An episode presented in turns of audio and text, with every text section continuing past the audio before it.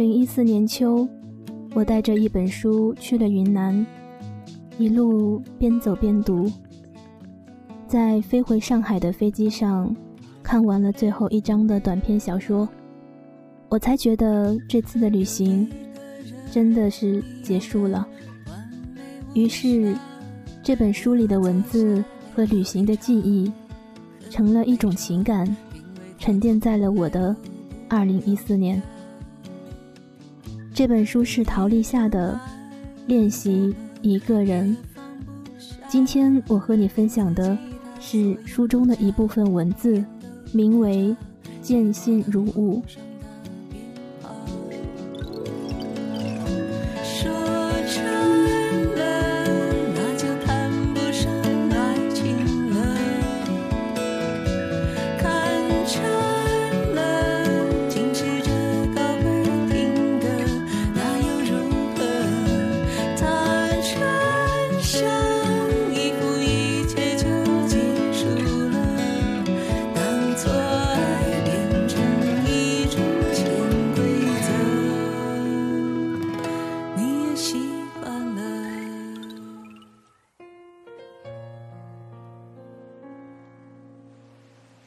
这封信写给在南方的你。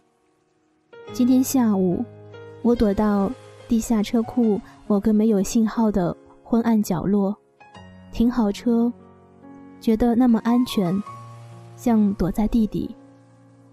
在仪表盘的微光里，我想，或许该写封信给你，亲爱的你，你好吗？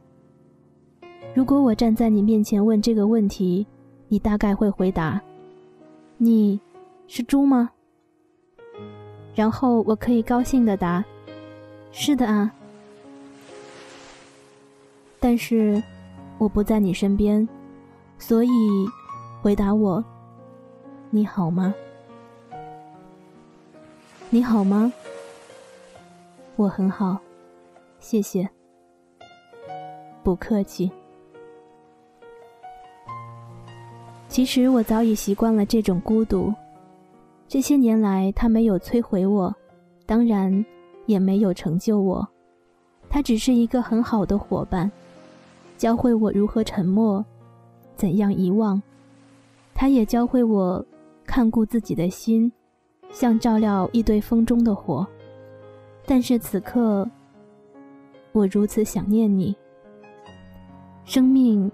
是一个你不断追逐寻找，然后一一放弃的过程，像快步奔向一堵堵高墙，然后再一步步后退。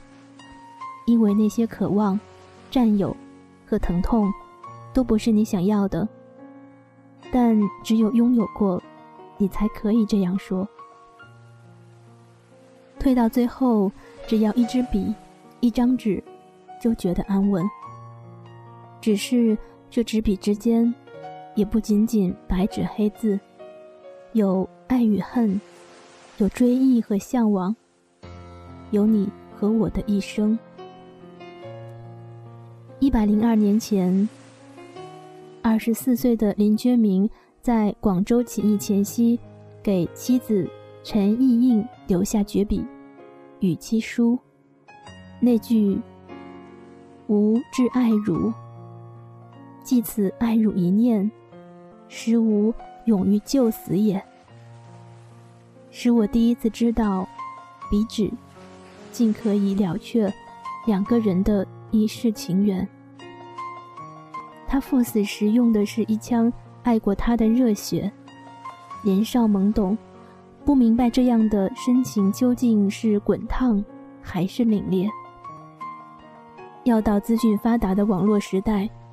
手写书信已成古董的时候，我才知道这封信抵达的一年后，陈意应思念过度，抑郁成疾离世。再读此信，是透心的冷。陈意应一定想要过去追问：你为何要以这样的告别，与我不告而别？我最喜欢的五言绝句。问刘十九，看来也像是封短信。天快黑了，大雪将至，朋友，来喝一杯吗？笔墨未及干透，就该嘱咐书童快步送到朋友府上去了吧？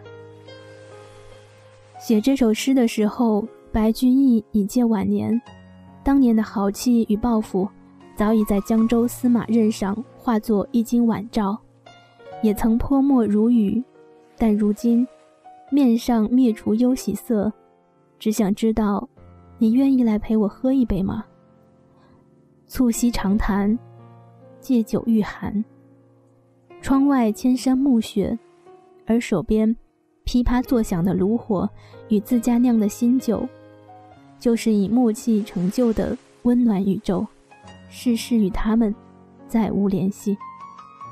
学生时代喜欢作家钟晓阳，时常在文字里展露远远超过年龄的成熟洞见，而唯一与年龄契合的那篇《哀歌》。正是一个女孩在分手多年后写给少女时代的那个恋人的信。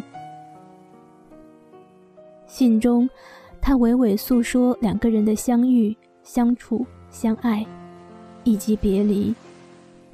时间如同旧金山湾的迷雾，淹没了告别后的那些岁月，也隔绝出无法跨越的深渊。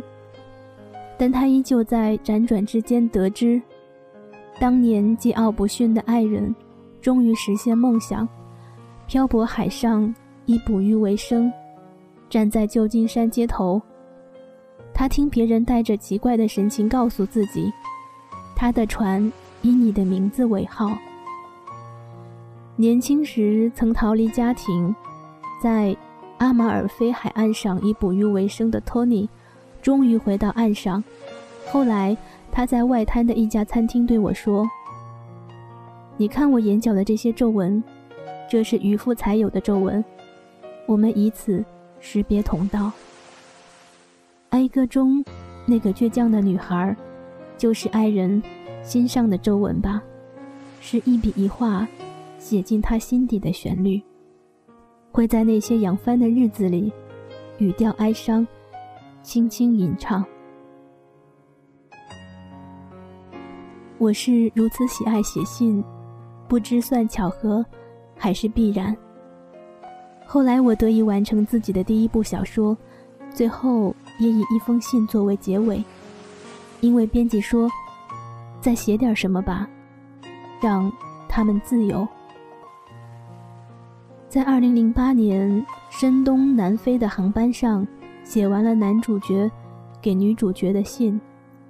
倾诉前尘往事，以及那些来不及表达的深情与遗憾，陪伴与等待。下飞机，穿着羽绒服，站在雾热的香港街头，觉得信里那些百结的柔情与牵挂，于我来说，或许只是夏虫语冰。直至此刻，我在想念里。给你写这封信。原来这世上有种感情，可以在默默无声里呕心沥血。你是否会原谅我的笨拙？或许就是这样，写下来，既是命运。我们每个人的历程，都是一封封等着寄出、被斩读的信。我在收信人的那一栏的空白里。填上了你的名字。你收到我的信了吗？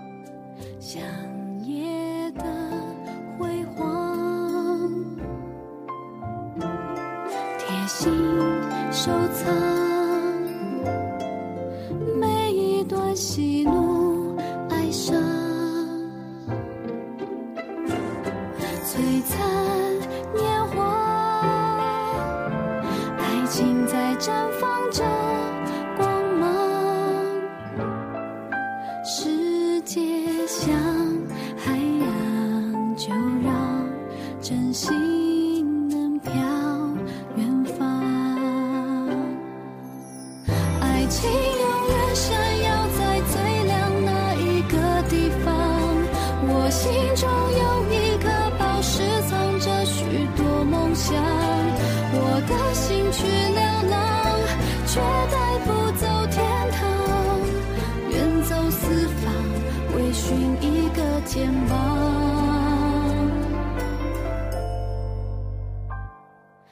感谢收听本期节目我是一雪。